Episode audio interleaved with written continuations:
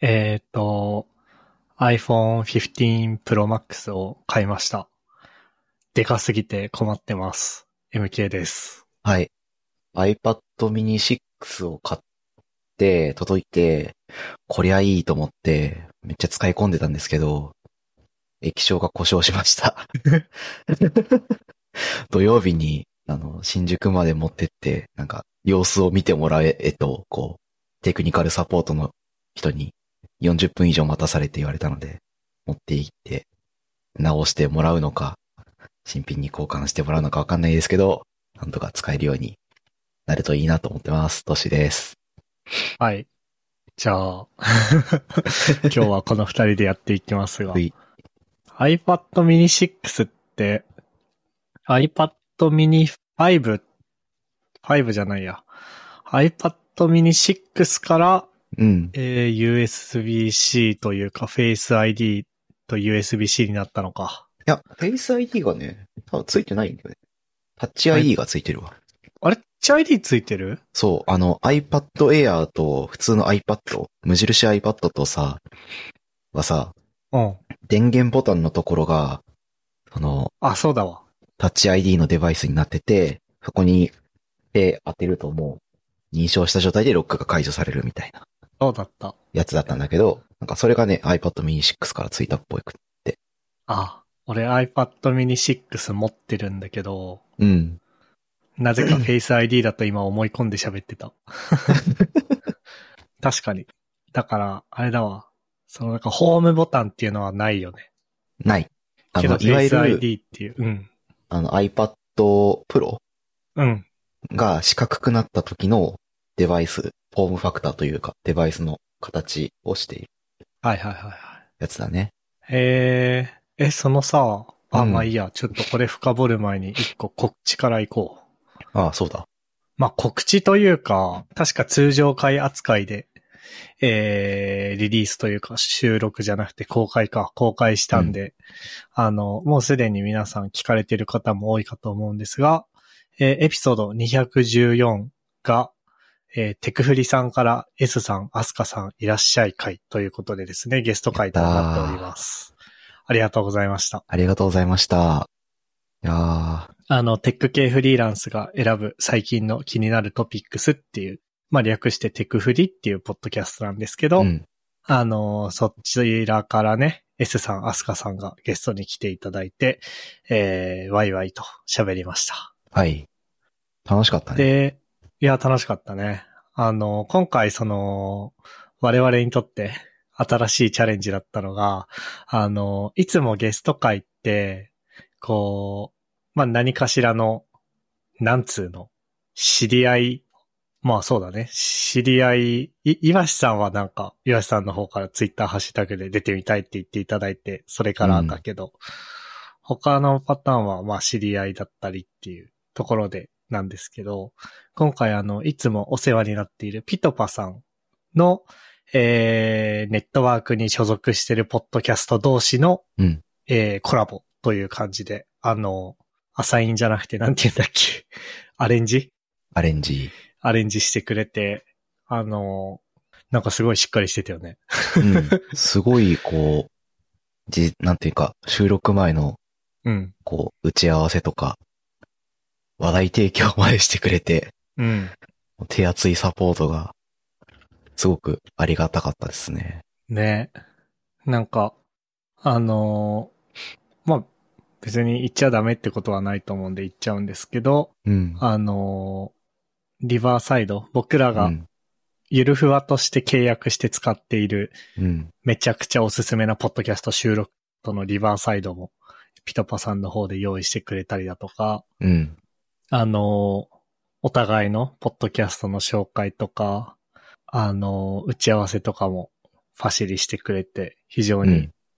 あの、助かりましたというか、すごい、僕ら僕ら手厚く、うん。僕ら本当にこう言って喋ってありがとうございましたって言ったら、ねいつの間にか、ポッドキャストが収録されていた。そ僕はいつもそんな感じだけど、う。僕的にも非常に、あの、良かったですね。まあ、そんな感じで、あの、なんだっけ？何言おうとしたっけな？そうそうそう。あの、チョッパさんのツイートのリンクとかも、ショーノートに貼っておくんですけど、あの、テック系ポッドキャストを運営している皆さん、 PitPa エンジニアポッドキャストネットワーク、ご興味あればお気軽に DM 等ご連絡くださいっていう風にツイートがあるんでね。あの、おすすめです。おすすめです。はい。そうね、ガジェット話で言うと、そうそうそう、iPad mini 買ったって話を聞いて真っ先に思ったのがさ、うん。iPad Pro も持ってたじゃん？うん。なあれは何？あの、更新したの？買い替えなの？それとも併用していくつもりなの？併用かな？しばらくは併用だと思ってる。ええなんか iPad mini が欲しい理由としてさ、うん。あの、出先、まあ、会社にい、オフィスに行った時に、その帰りにちょっとカフェ寄って勉強して本読んはいはいはでとかしたいんだけど、iPad Pro 持ってくとでかいし、い。うん。重いし、邪魔くさいから、こう、ちっちゃいのが欲しいっていう気持ちがあって、とりあえず買ったんだよね。うん。で、多分それは、まだ実践できてないんだけど、実践する前に壊れちゃったから、うん。多分うまくいく気がしていて。はいはいはいはで、まあ、出先は iPad mini でいいと。ただ、家にいるときは、まあ、できるだけ大画面で、の方がいいから。うん。ていうので、まあ、iPad、今の持ってる11インチの iPad Pro の初級モデルを、まだ使えそうなんで、ちょっと併用しようかなって感じで。はいはいはい。あれ？じゃああれか、ペンシルってさ、うん。あの、磁石のやつじゃないやつ？磁石のやつだよ。あ磁石の、磁石のやつの第一モデルってことか。そうそうそうそうそう。ええあ、じゃあいいね。両方で使えて。そう。最初どうなるかなと思ったら、これ、あれなんだね、磁石のカチってつくところにさ、うん。つなぐと、そっちの iPad で、つながるんだね。ああ、賢い。そう。だから、その、まあ、例えば家ででかい方で、11インチの方で使ってて、出かけるからっつって、iPad mini の方にカチってつけて充電しておけば、次使おうとした時にはもう繋がってるから、めっちゃ便利だ。素晴らしいね。素晴らしい。なんか Apple 純正の、こういう Bluetooth 系のやつって、うん。そういうところがいいよね。AirPods とかもさ、あの、マルチポイントっつって、うん。あのーなんていうの、iPhone と Mac と iPad に同時につながっていて、うん。えー、いちいち切り替えなくても音が出たところにつながるみたいなうん。うん。ことができて、そういうところのシームレスさが、こう、公式のアイテムのいいところだよね。非常にウェルですね。なんだっけな、その僕が今言ったような挙動ってなんとかチップってので実現してんだけど、t, t, あれは、T t なんとかは、セキュリティだっけ ?t2 か。いや、なんかね、T2 チップ、セキュリティが一番押されてるけど、それ以外にもいろんな、なんかビデオのエンコーディングとかいろんな役割になってるから、あれ、それ系かもしれないそういう感じなんだ。あ、そうそうそうそう。でも T2 チップではない気がするな。なんだっけな。AirPods Pro チップ。なんかあの、イヤーチップが出てきたな。H2 チップかな？あ、H2 チップかも。そうだわ。多分、H2 チップみたいなのが載ってんじゃないかな。Apple Pencil にも。へえ。いや、嘘かも。H2 じゃなかった。あれ？なんだっけな？でも載ってるよね。その、デバイスの接続をすごく便利にさせるよ、みたいなのを歌ったチップ、すごい前に出た気が、発表だけされてこうん。う、続、続投してた、続投というか、後続の製品では特に名前は出てなかったけど、うん。それが載ってるまあことでうまくうまくいくっていう、素晴らしいね。素晴らしいね。やっぱ、アップル製品は、このデバイスを、デバイス同士が自由自在につながるっていうのがやっぱ魅力だね。ね。そう。アンドロイドだと、あんまりそういうのが、なんていうんだ、思った通りにいかないっていうのは結構あるから、うん。その方がいいっていう人は、アップルなんやな。ねまあ、っていうか、スマホはでもピクセルだもんね。そう、 Pixel。へえ。そうか。なるほどね。もう、メインのストレージは Dropbox 使ってて、うん。 Dropbox 経由で、なんかいろんなサービスのデータをデバイスごとに連携できるようにしたりとか、自分で環境を作ったりしてるから、まあそんなにね、なんか、不便は感じない。なるほどね。なんか細かいところで、あれ？これどこにあるんだっけ？みたいなので、これだけ Apple の ID に紐づいてましたみたいなのがあってちょっとめんどくさいなって思うのが何個かあった気がするんだけど、うん。そういうのじゃないやつは、基本うまくいってるわ、今のところ。へえ。えそしたらでもさ、iPad でさ、アプリをさ、使うときってさ、うん。ちょっとこれ Android にも対応してるかとかさ、そういうところを気にする、気にする。ああ、なるほどね。そう。使ってるので、Android にしかないとか iOS にしかないっていうのはあんまないな。なんか、使うサービス選定で、まず第、第一条件がブラウザでも使えるっていうのがあるから、うん。なんかアプリ、iOS でしかないアプリを、こっちでも、あ、ピクセルでも使いたいみたいなのあんまないかもしんない。はいはいはい。まあ、確かに。今時みんなそうだよね。うん。便利な時代になった。ね。いやー、それで言うと、ちょっとガジェット話からずれちゃうんだけどさ、うん。僕あの、前までベアっていうノートアプリを使ってたのね。あーあったね、あったね。ベアってまさに B-E-A-R、クマ、クマのベアの。クマさんの可愛いクマがロゴの、そうそうそうそう。で、あれはバックエンドが iCloud ドライブで、うん。だから iOS、MacOS、iPadOS うん。でしか使えないのね。うん。で、まあ僕持ってんの、あの、何 ?iPhone、iPad、MacBook Pro。あの、私物も仕事も MacBook Pro で、うん。まあ、Windows のゲーミング PC 持ってるけど、あれはマジでゲームしかしてないから、うん。それでよかったんだけど、なんかある時から、その会社のね、Mac で iCloud ドライブ塞がれたんだよね。あー。その、なんて言うんだっけな。ちょっと固有名詞は出てくるんだけど、まあ、ちょっとあんまり会社でこういうセキュリティツール使ってますみたいなの言わない方がいいからあれだけど。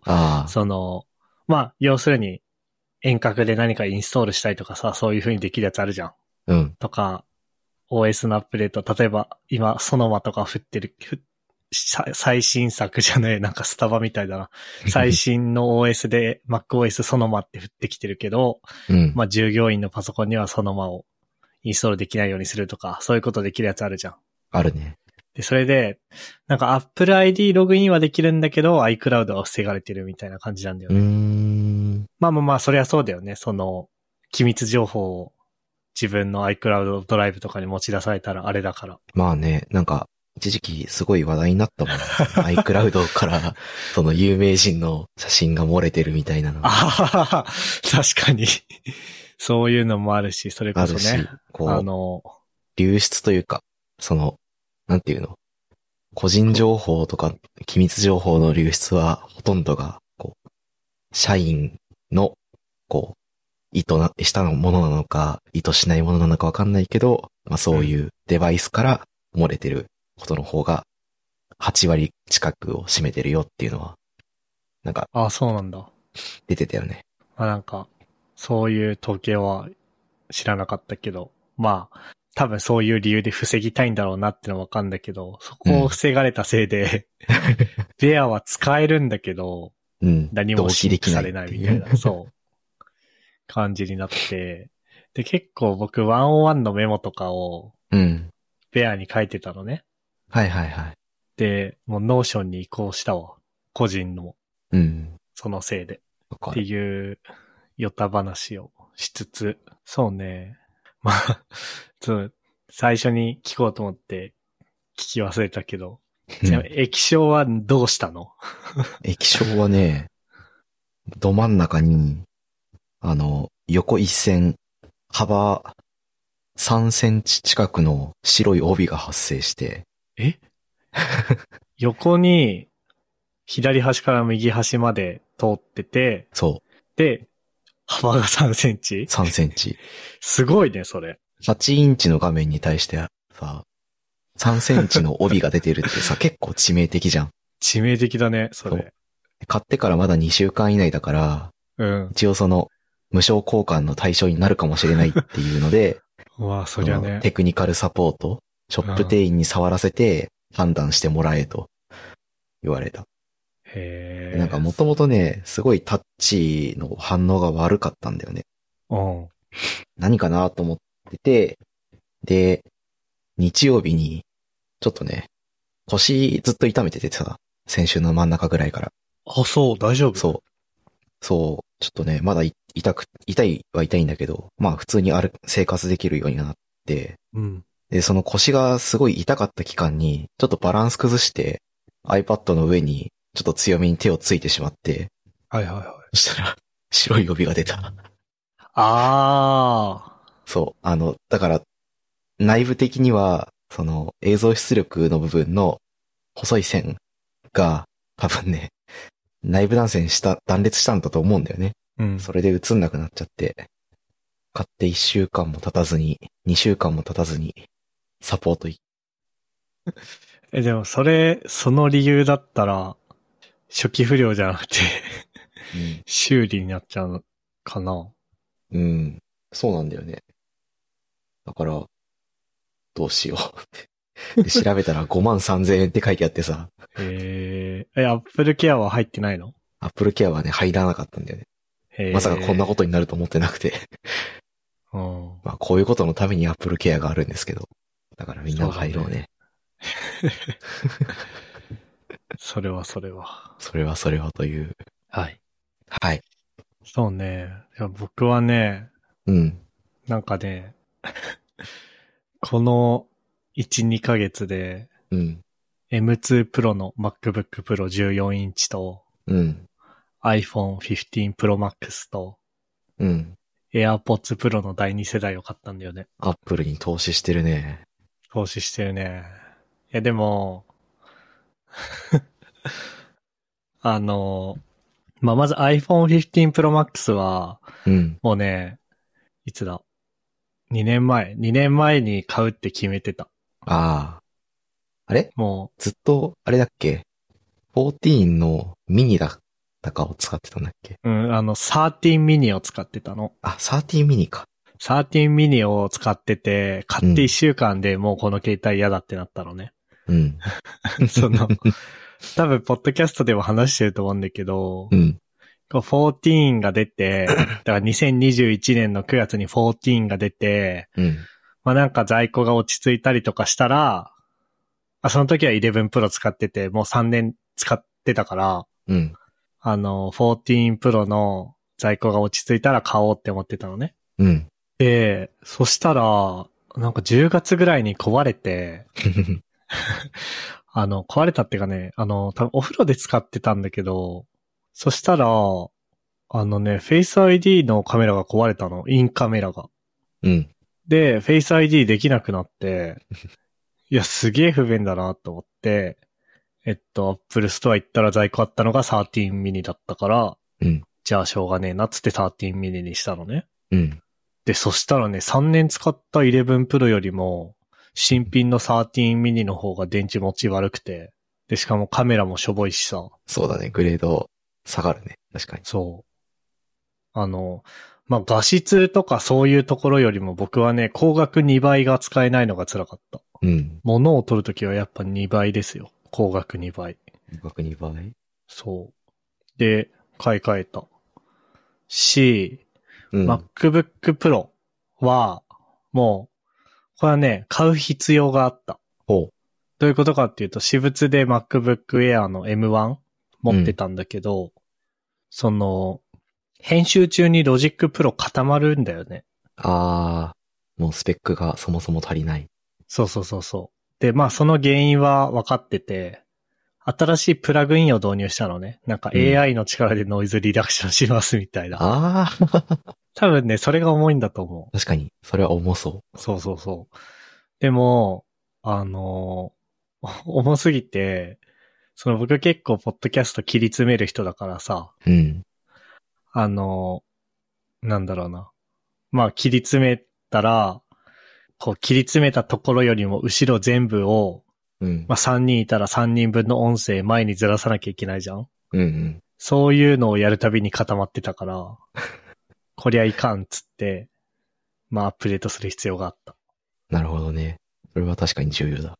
そう。でね、で、M2 Pro MacBook、まあ MacBook はいいよ。MacBook Air の時はずっとそうだから。うん。で、iPhone が15にして USB-C になったじゃんうん。そしたらなんか、AirPods Pro がライトニングなことが許せなくなって、で、ちょうど、もう2年か3年使ってるから、うん。いいやっつって、AirPods Pro だけは、なんかあんまりこう、胸張れない理由で買ったね。なるほどね。いや、でもわかる。うん、わ、だよね。わかる。タイプ C じゃないことがどんどん許せなくなっていくんだよな。そう、許せなくなってくる。で、なんだっけ？でも一番感動しょ、この買い物の中で一番感動してたのはね、実はね、AirPods Pro なんだよね。へー AirPods Pro の第2世代ね、まずね、イヤーチップが多分サイズが1個増えた？あー、S、M、L じゃなくて、こう、SS、M、S みたいな、こう、中間が増えた。かな？まあ、どれが増えたのかよく知らないんだけど、なんか耳への、僕の耳への適用度が上がったのと、あと普通にノイズキャンセル時の、あの、あれが、性能が良くなったのと、うん。あと会話検知っていう紙機能があって、うーん。あのさ、まあどういうものかっていうと、音楽流して AirPods つけてノイズキャンセルしてるときに僕がこうやって喋ったら、それをうん AirPods が勝手に検知して音楽止めて、うん。多分ノイズキャンセルも緩めてくれる。へえ。あ、じゃあ会話に反応できないってことがなくなるってことね。うーんとね、会話に反応できないこと自体は起こると思う。多分話しかけられたのを検知するんじゃなくて、うん。イヤホンつけてる人が話したのを検知してるだけだから。あ、あーそういうことか、そういうことか。そう、だからコンビニとかに行った時に、うん。こういちいち、イヤホン外さなくていい。そうそうそうそすいません、っつったら、う。うん。もう、その時点で相手との会話の準備が出来上がっている。そうそうそうそうそう。いや、結構さ、袋いりません以外も言うことあるじゃん、コンビニって。うん。実は。あなんだかんだ聞かれるじゃん。うん。温めますかとか、そうそうそう。箸いりますかとか。あ温めますかって、あ、聞かれるね、確かに。俺この間ミルクレープ持ってったら、温めますかって聞かれたよ。温めてみろって。温めてみてくれよって。あでもあったかいミルクレープ美味しそうだな。今思うと。まあそれはどうでもいいんだけど。確かに。いろいろ話すことあるよね。袋いりません。レシートいらないです。箸いらないです。確かに。いろいろ話すね。レシートはね、最近僕ね、レシートが出る前に立ち去ることによってその会話省略してる。多分ね、そのレシートが出てくる前に立ち去る人うん。が、うちの近所のセブンイレブンでめちゃめちゃ多くて、確かに、セブンイレブンでそれやると良くないよね。セブンイレブンってさ、最近、その支払いを自分で選択し、支払い方法を自分で選択して、うん。で自分で決済を完了して、商品を受け取って、レジを出るっていうシステムになってるじゃん。だから、レシートが出る前にそれをやられると、前の人のレシートが残ってて、俺のレシートが出てくると、そのレシートが俺の足元にとん、こう、ひらひらと落ちていくっていう。あれすごい UI だよね。あれす、あれ、ちょっと良くないなと思って、あの、うん。思ってる。でもさ、セブンイレブンが一番会話少なくて済まない？うん。だってあれさ、選ばせるじゃん、その、うん。決済手段を。クレジットでお願いしますとか言わなくていいもんね。そうそうそうそう。わかるわ。でもね、セブンイレブン、いや、あのさ、セブンイレブンのさ、あのさ、7個ってさ、本当にお、なん害悪だと思うんだよね。なんかさ、なんだろうな。キャッシュレス、じゃあキャッシュレスだけど、うん。あれさ、実態としてキャッシュレスより悪いじゃん。うん。でどういうことかっていうとさ、まあ僕らはいわゆる、うんと、ポストペイ型の、まあ、クレジットカードだったり、ID だったり、クイックペイだったりを使うことが多いし、うん。まあ、たまに Suica 使うことがあったとしても、 Suica って多分もともと5000円とか1万円とか入れておいて使うものじゃん。そうだね。なんかでもさ、 nanaco 使う人たちってさ、なんか1900何円の買い物するのに2000円だけその場でチャージして nanaco で使う、払うじゃん。うん。うん。あれさ、現金よりは立ち悪いからマジで。思いません？思もうさ、あ、大前提、僕は、うーん、あんまり表には出さないけど、うん。せっかちめだと思いますっていう表明をした上で話すんだけど、うん。あなんかさ、7個でみたいな風にやってさ、なんかさ、うん。してさ、大体さ、若者7個使わないじゃん、多分。使わないね。僕のお父さんとかそっち系の世代なのよ、7個わざわざ使って。うん。ういん。や、なんかさ、財布からさ、乗った乗った乗った乗ったお金出してさ、なんか、もたついてさ、お互いに。で、店員さんも研修中だったりとかしてさ、みたいなさ、うわーって感じに なったりするから、僕はアンチ、アンチ7個なんですよ。7個ね。難しいね。難しいね。ちょっと、あの、もし、セブンアイさんがスポンサーについたらこのエピソード消しますんで。消さなきゃいけないね。で、何の話したっけ？あ、そうそうそうそう。で、あの、パソコンが、もうパソコンはもともと MacBook Pro だからうん。いいけど、うん。で iPad mini があって、AirPods もあって、で iPhone もこの度 USB-C になりましたと。うん。でも、まだライトニングがいるんだよね。なんだ？それは何でしょあ。あれか ?Apple TV のリモコンとか？うおー、さすがだね、トッシー。そうだよね、確かね。さすがだね。うん、そう。Apple TV のリモコンと、うん。と、あ、じゃあ、と、ともう一個なんだと思と？うん。とか？なんだ？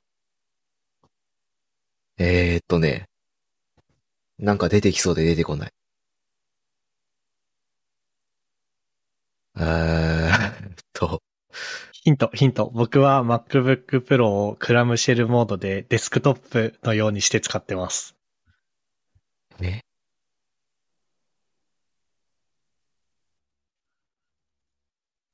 はい。じゃあ、時間切れということで、正解いきますね。はい。トラックパッドです。あー、確かに。トラックパッドもあれじゃん。 Magic Keyboard もそうじゃん。確かに。そうそうそうそう。まあ僕、キーボードはあの、ゲーミングキーボードを、その Mac につないで使ってるから、うん。あれなんだけど、Apple TV のリモコンとトラックパッドだけがまだ家で Lightning だね。確かに。確かに。そう。で、まあトラックパッドは僕はあの、なんだっけ、仕事用と、えっと、私物をこうケーブル一本で切り替えるみたいなことを実現するために、うん。常に有線で繋いでるからいいんだけど、うん。Apple TV のリモコンがね、まあそんな頻繁に充電しないからいいんだけど、うん。逆にそれゆえになんか困りそうな感じはするね。確かうん。という感じで。に。わあ、確かにな。今、言われて、確かにってなった。うん。っていうのと、あとあれだね、僕の奥さんは14 Pro? うん。だからライトニングなんだけど、あの、なんだっけ。その意味では家にまだ USB-C とライトニングが混在していてうざくはあるね。確かにね。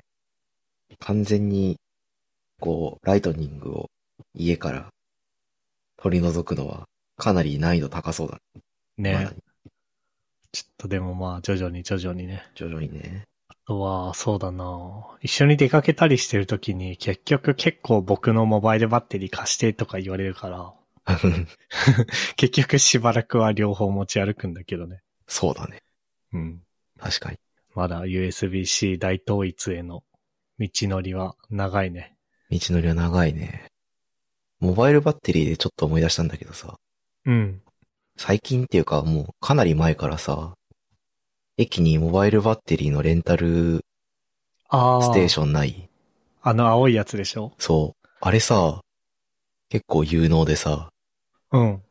使いたいかどうかは、その、別として、ライトニングも、マイクロ、USB-B も、タイプ C も、全部ついてて、おあらゆるデバイスが充電できるようになってるっていうのを最近知って、確かにそうしないとね。そう。ああ、こうやって、こう、いろんな人の努力の上に我々の生活は成り立ってるんだなと思って、感動したんだよね。はあいいね。ああいう、ああいうのいいよね。ああいうのね、見るとね、こう、なんか、いろんな企画が乱立してることへの、こああ、そっちか。はいはいはい。う、こう、なんて言うんだろう。苦しみが、うん。ベンダー側の苦しみが、確かにね。ちょっとずつわかるようになったような感感じがして、こう、感慨深かったわ。いやでも今、逆にあれじゃない？今、アンカーの社内とかは、こう、USB-C 特需が来てんじゃない？いやー、そうだよね。ね。超儲かってんだろうな。いや、超儲かってるでしょ。だってね、うん。みんな絶対買うもんね。絶対買わなきゃさ、今の iPhone はケーブルついてないんでしょ？ケーブルはついてんだっけ？ケーブルがついてて、アダプターがついてない。アダプターがないのか。アダプターがないから必ずアダプター買わなきゃいけないし、まあ、複数台持ちとかになった時に、ケーブル足んねえとか、増やさなきゃとかっていうので、必ずケーブルの3本セットとか 買わなきゃいけなくなって。いや、めちゃくちゃ買ってよ、僕も。うん。なんか、モバイルバッテリーのポーチ用と、うん。あのー Mac の AC アダプターのポーチ用と、うん。あとあれよ、あのさ、結構最近さ、あの、スーパー銭湯の地下のリラックスルームとか飛行機とか新幹線とかってさ、うん。USB ついてんじゃん。A の方の。そう、USB-A がついてるから A to C もなんか2、3本買ったし。あと何？あと寝室の、あの、ドサイドとか、あとは僕の机のところとか、みたいな、もう何本買った結構買ったよ。うん結構買った。で、アダプターもさ、ね、買うし、うん AC アダプター。そうそうそう。これは特需ですよ。特需だよね。ライトニングケーブルをさ、ピクセルにするときに、よし、家から放逐できると思ってさ、まあ、結局その、 Magic Trackpad と Magic Keyboard の件で消えてないんだけど、うん。できるぞと思ったけど、結局そのデバイスが1個、 Type-C のデバイスが1個増えると、それを充電するための口が増えなきゃいけないから、ケーブルはどんどん増えていくっていう、こうマジックが発生して、充電、あの AC アダプターとタイプ C ケーブルを2、3個買い出すっていう、ね、あの、元も子もない状況ができて、何なんだこれはって思ったわ。確かに。いやー、ケーブルなしかもなケーブル家の中でなくすんだよななくす。いや、家の中でなくすっていうかね、多分ね、家族が勝手に持ってってると思うんだよね。家庭内窃盗だよね。家庭内セット。それあると思います。はい。そんなところっすかね。はい。はーい。えーっと、じゃあ、ここまで聞いていただいた皆さん、ありがとうございました。番組内で話したリストの、ん？番組内で話した話題のリストやリンクは、ゆるふわ .com スラッシュ215にあります。面白いと感じていただけた方は、えー、サポータープログラムに加入していただけると嬉しいです。サポータープログラムは、えっ、と、 Patreon を使って運営しています。ウェブサイトの、えー PC 版は右サイドバーの下の方、スマホ版は一番下の方に、えー Patreon の、ペイト、ん？ Patreon のボタンがあるんで、そこから加入できます。えっ、と、そんなところかな？はい。はい。じゃあエピソード215でした。えー MK トッシーでした。ありがとうございました。ありがとうございました。And now, a short commercial break. 現在エンジニアの採用にお困りではないですか？候補者とのマッチ率を高めたい辞退率を下げたいという課題がある場合ポッドキャストの活用がおすすめです。音声だからこそ伝えられる深い情報で候補者の興味関心を高めることができます。株式会社ピトパでは企業の採用広報に役立つポッドキャスト作りをサポートしています。気になる方はカタカナでピとパと検索し X またはホームページのお問い合わせよりご連絡ください。